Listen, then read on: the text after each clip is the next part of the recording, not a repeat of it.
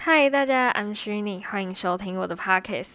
好久好久没有更新了，大概没有人的更新速度像我那么慢吧。今天这集呢，我要跟大家聊聊为什么会消失那么久，然后这段时间我生活上发生的一些小事。其实消失的原因就是我去考学测了。本来打算考完学测的寒假就来更新，可是刚考完试的我真的非常非常的懒惰。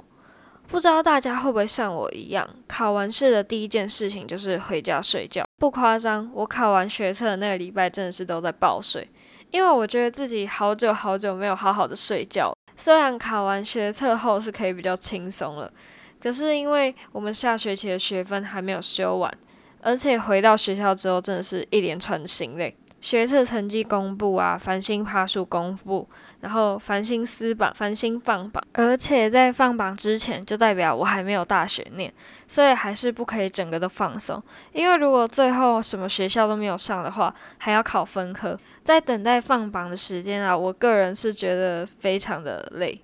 就是每天都在担心、害怕、紧张，到底会不会上呢？就是在那里纠结。但是呢，等到繁星放榜上了之后，真的是开开心心诶！我现在每天啊都是快快乐乐啊，无忧无虑的上学，除了不能睡到自然醒这点以外，其他我都很快乐。而且在上个礼拜一二，我们学校的毕业考已经结束了，这是一件非常值得开心的事情。因为原本的上课时间啊，我都是在听老师上课，因为还要考毕业考嘛，所以还是要继续上。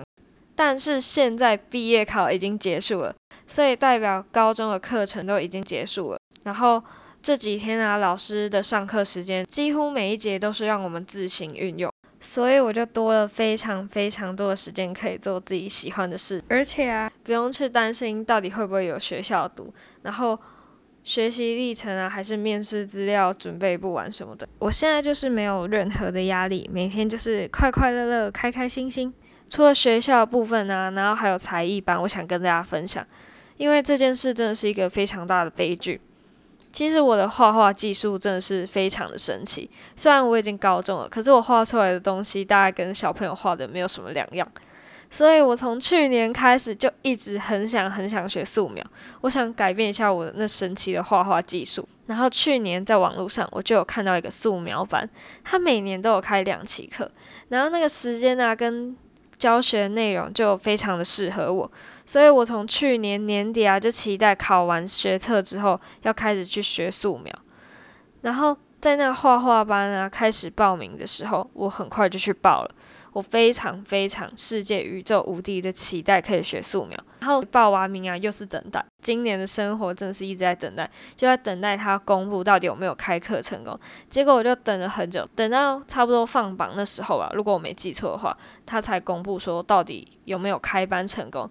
结果很多个班级都有开班成功，就我那个画画班他还没有开班成功。但是因为他好像有一定数量的人报名，所以他就说。还尚未确认有没有开班，所以他就想说再延两个礼拜看看会不会人数有到可以开班的条件，所以就让我又等了两个礼拜。等了两个礼拜后，结果还是一样的，没有开班成功。期待那么久素描班就这么泡汤了，这件事真的是让我非常非常伤心，这是一大悲剧。好的，说完伤心的，我再来要分享一个喜悦，那就是我完成了我其中一件人生大事。